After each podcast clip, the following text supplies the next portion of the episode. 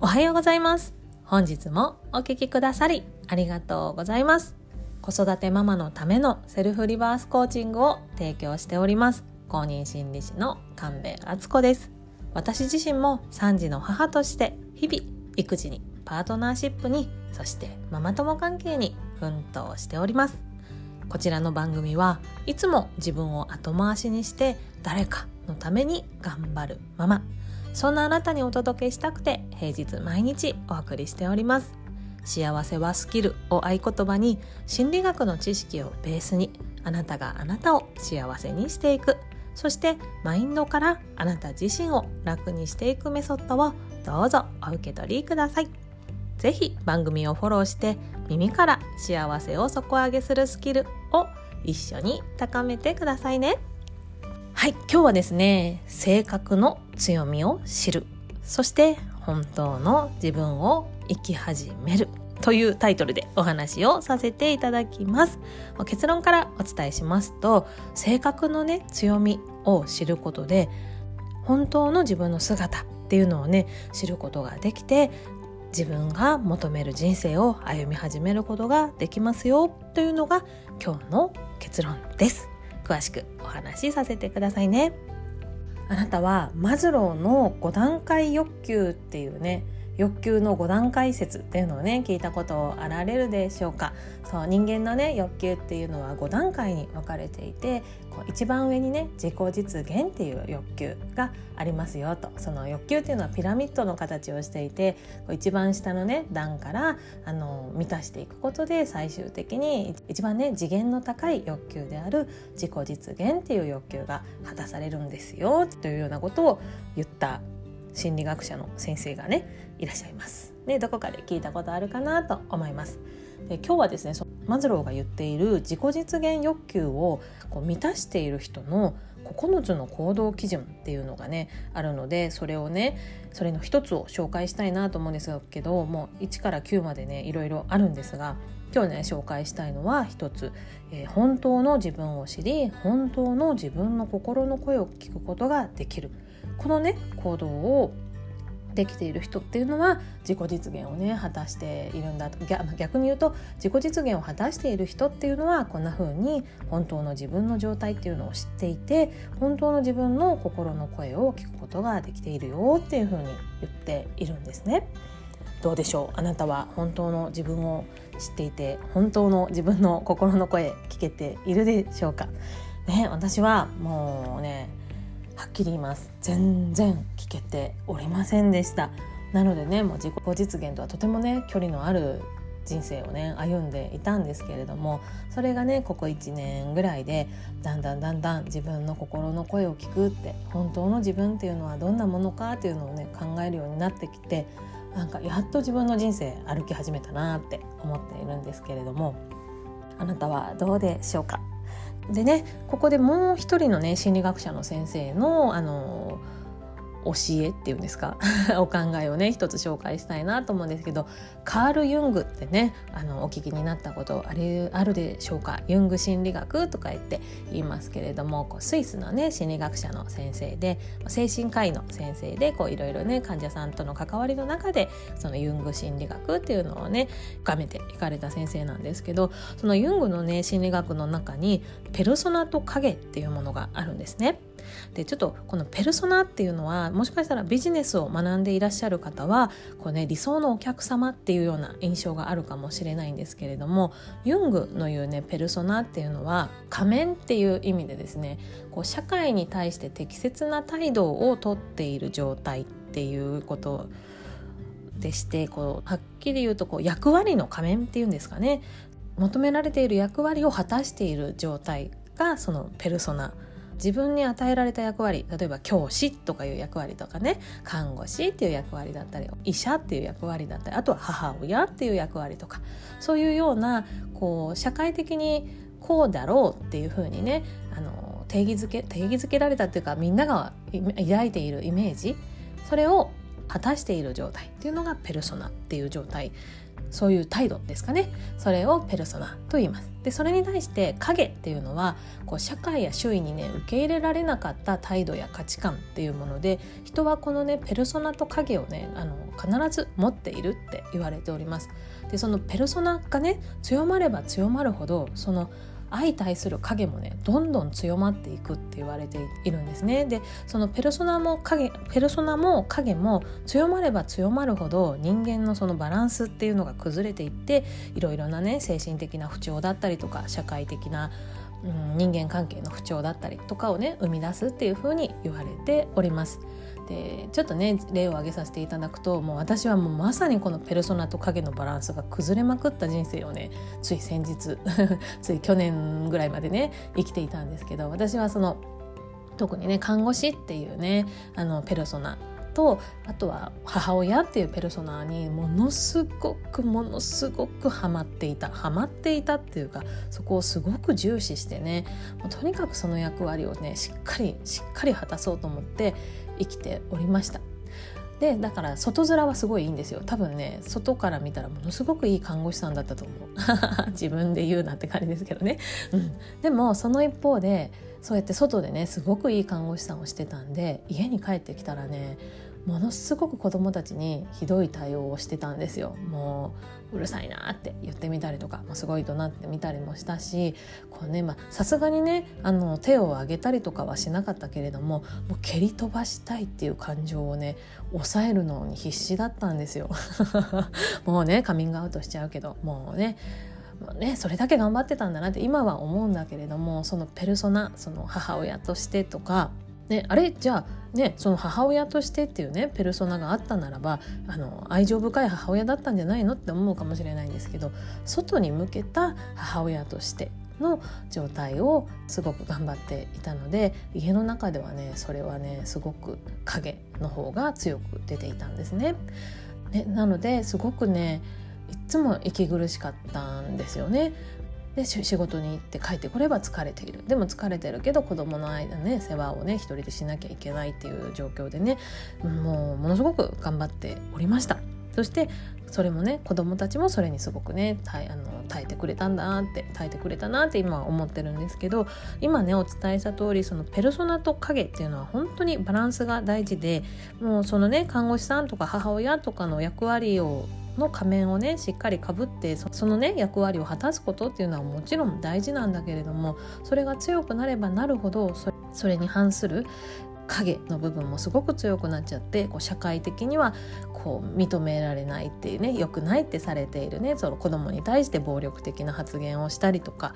家がすごい汚かったりとか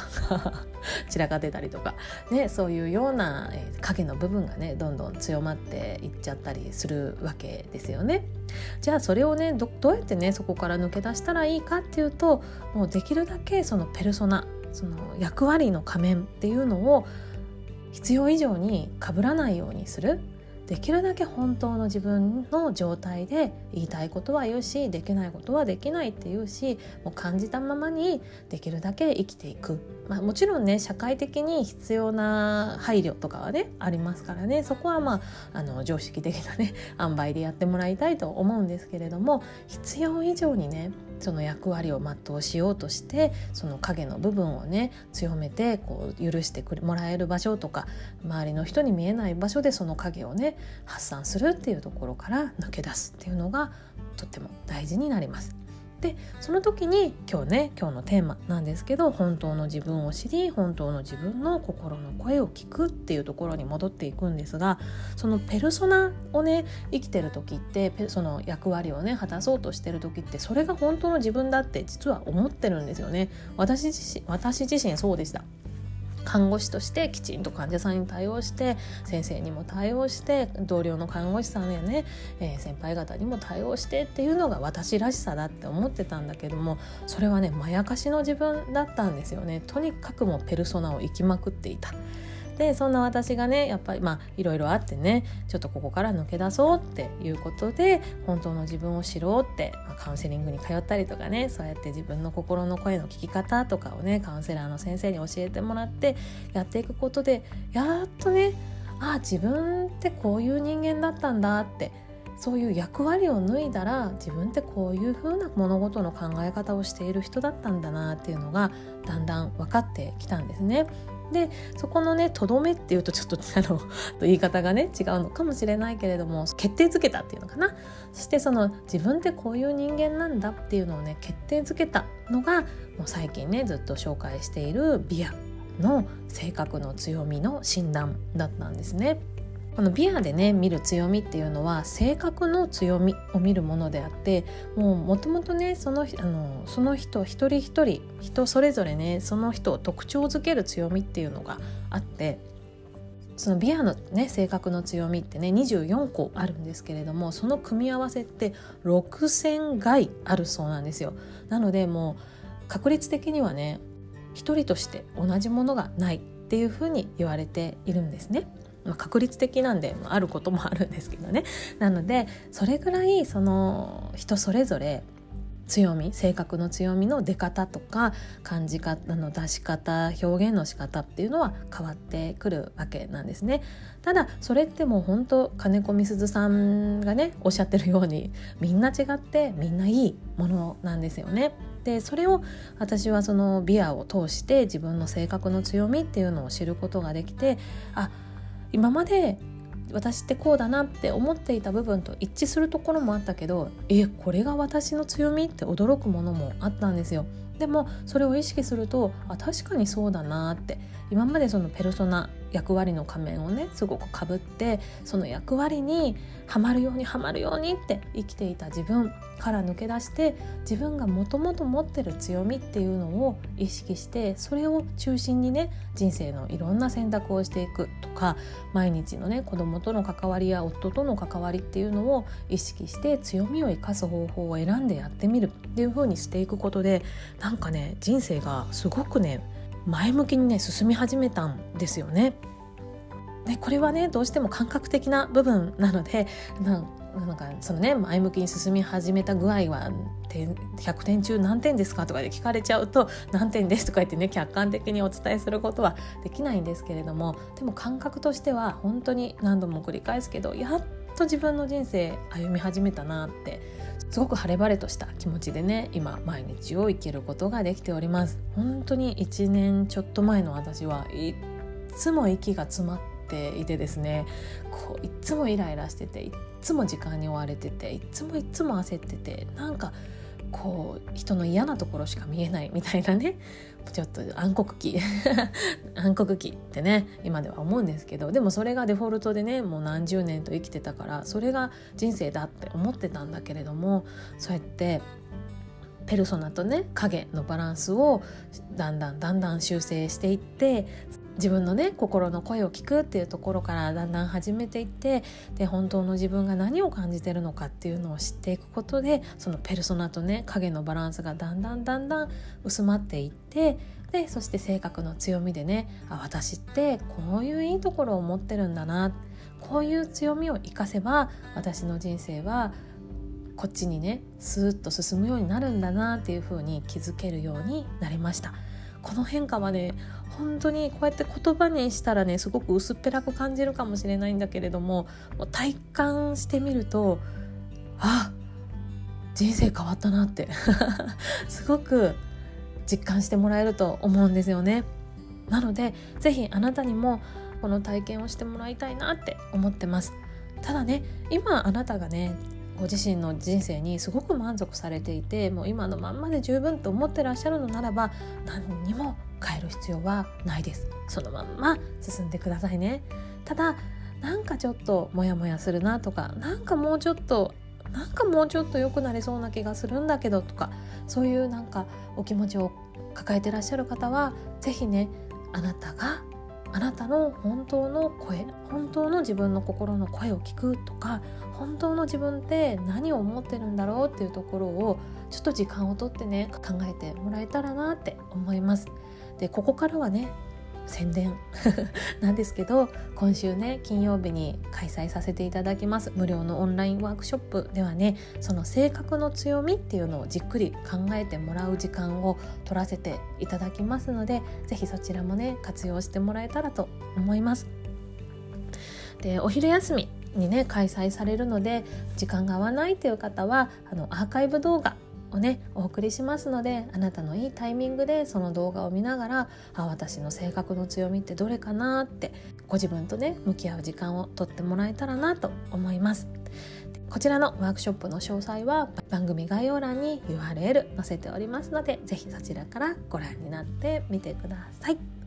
ね、ということで最後はねちょっと宣伝になってしまいましたけれども今日はね性格の強みを知る。そして本当の自分を生き始める。というタイトルでお話をさせていただきました。本当のね自分を知って本当の自分の心の声っていうのをね聞くことができるようになればマズローの言うね自己実現っていうところに最も高い次元の欲求である自己実現っていうのが果たされやすくなってですねそして自分らしい満足した人生を進んでいくことができます。まずその第一歩としてあなたの性格の強みを知るっていうところから始めてみませんか？ワークショップへのあなたからのお申し込み楽しみにお待ちしております。ということで本日も最後までお聴きくださりありがとうございました。